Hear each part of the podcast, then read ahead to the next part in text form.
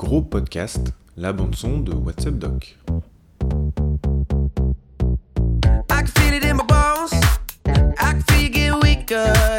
Vous souvenez-vous quand la mort s'est présentée à vous pour la première fois, jeune médecin? C'est le sujet du gros dossier du What's Up Doc 45. C'est aussi le sujet de ce gros podcast, le premier du genre.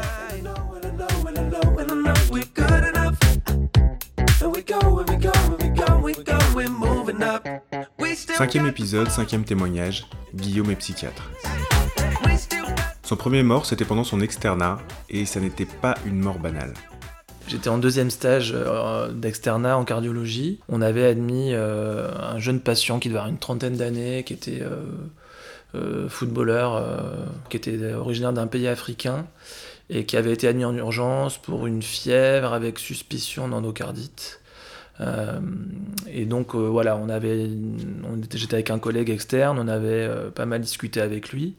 la fièvre était très forte et puis à un moment donné, voilà, il est parti en crise d'épilepsie, je crois.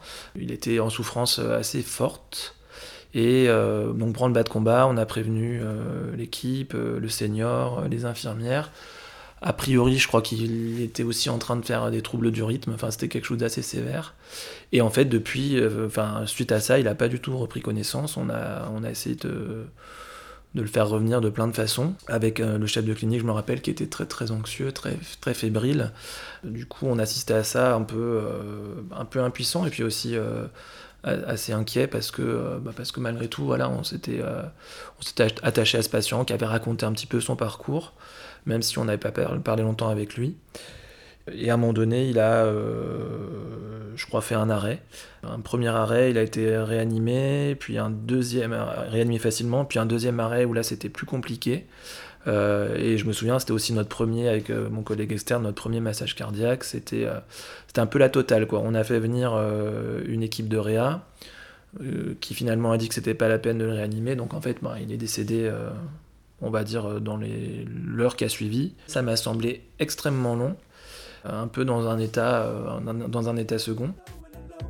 Même si Guillaume n'était qu'externe, le patient était un peu son patient, et il a fallu gérer sa perte. En plus, parce qu'une bonne nouvelle n'arrive jamais seule, le Seigneur a eu une requête un petit peu particulière. Je me souviens voilà de, des discussions avec l'équipe de Réa euh, qui disait qu'il fallait pas que ça servait à rien de le ranimer. On avait essayé de, plaider sa cause en tant qu'externe, c'était un peu ridicule, mais en même temps voilà on était euh, on était un petit peu euh, on était pas mal dégoûté par, la situation. Mais alors, ce dont je me souviens le plus, c'est donc ça nous amène au, début de la nuit, voire au milieu de la nuit, et en fait, il avait de la famille dans le coin qui devait passer. Donc euh, on avait contacté la famille, c'était pas nous, hein, c'était pas des externes, mais l'équipe avait contacté la famille. Mais le Seigneur nous a demandé, euh, à moi et à mon collègue, de, euh, d'accueillir la famille. Nous, un petit, peu, un petit peu interdits, un petit peu perdus. On ne savait pas du tout comment gérer cette situation. Bien évidemment, alors je pense que notre Seigneur, le chef de clinique, était vraiment mal, parce qu'il avait vraiment... Enfin, on sentait qu'il avait aussi été très stressé par la situation.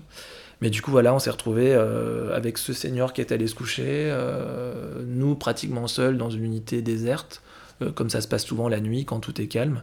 Et donc, on voyait la famille africaine débarquer, venir, ben, rendre une sorte de dernier hommage. Alors, il y en avait qui étaient au courant, d'autres qui l'étaient pas. C'était très curieux. Et puis, nous, au milieu de tout ça, on nous posait des questions. Ben, on a répondu avec ce qu'on savait, mais on, ne se sentait pas du tout légitime non plus pour, pour le faire. Ça aurait pu être un bizutage, c'était visiblement un petit peu plus un craquage du chef de clinique. Pour les deux externes, ça ressemblait plutôt à un baptême du feu sans aucun filet.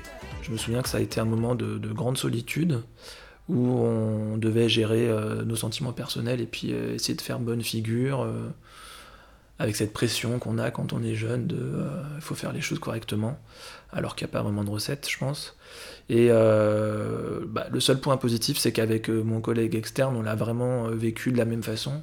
Et du coup, ça nous a extrêmement rapprochés. Et on a eu le sentiment un peu de, passer une étape et d'apprendre quelque chose d'humain qu'on pourrait peut-être pas forcément définir, mais qui quand même, moi, m'a aidé personnellement pour la suite, avec cette idée que bah, voilà, si ton seigneur il sait pas faire euh, ou il fait ou il te dit pas spécialement comment il faut faire, c'est que quelque part il faut que tu trouves en toi euh, un peu euh, une façon adéquate de gérer quoi. Et bon, ça m'a pas mal aidé, voilà, pour la suite.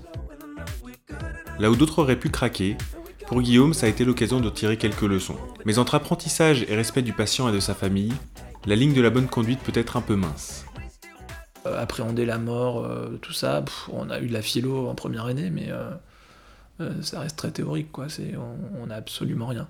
On a, maintenant, il y a des modules sur la relation médecin-malade, mais là, c'est comme c'est plus, c'est une relation dépassée, on va dire. Donc là, voilà, c'est. Après, je suis pas sûr, sûr, moi, personnellement, que ça s'apprenne, mais, euh, mais je pense quand même que ça s'encadre plus.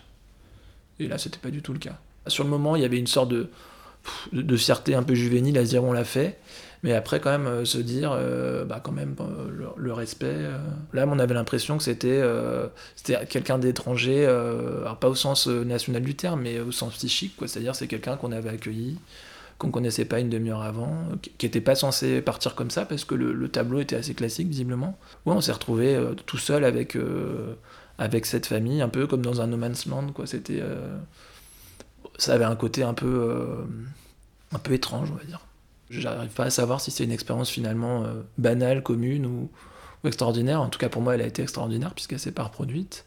Mais peut-être que c'est arrivé à beaucoup de monde. En tout cas, comme c'est des choses dont on parle pas vraiment même entre nous, hein, on en parle un peu comme d'un fait, euh, fait d'armes, mais pas forcément euh, de quelque chose dont on aime parler. Voilà. Et la mort fait partie des situations, à la limite, euh, on pourrait presque dire qui sont les plus gérables, puisqu'il n'y a plus d'enjeux. En tout cas, d'enjeux en termes de santé. Mais bah, là, moi, ce que je me suis dit maintenant, enfin, ce que je me dis maintenant en y repensant, en en parlant, c'est qu'effectivement, c'est ce côté colossal du service qui devait faire que cette mort-là euh, devait être un épiphénomène, avec euh, l'idée peut-être que tout avait été géré, et que euh, finalement, que le Seigneur soit allé se coucher, ben, personne n'était allé vraiment vérifier comment ça s'était passé, puis c'était pas nous, pas nous qui sommes allés non plus dire ah bah oui au fait on s'est retrouvé tout seul avec ça, quoi. On, on l'a gardé pour nous, même si on l'avait un peu mauvaise. Le gros podcast, la bande son de WhatsApp Doc. Retrouvez notre gros dossier dans le dernier MacPrint WhatsApp Doc 45 ainsi que sur notre site internet whatsappdoc-lemag.fr. A très bientôt